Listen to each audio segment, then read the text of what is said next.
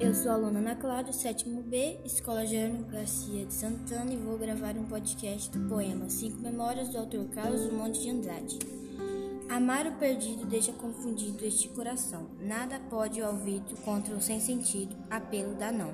As coisas tangíveis tornam-se insensíveis à palma da mão, mas as coisas lindas, muito mais que lindas, essas ficarão.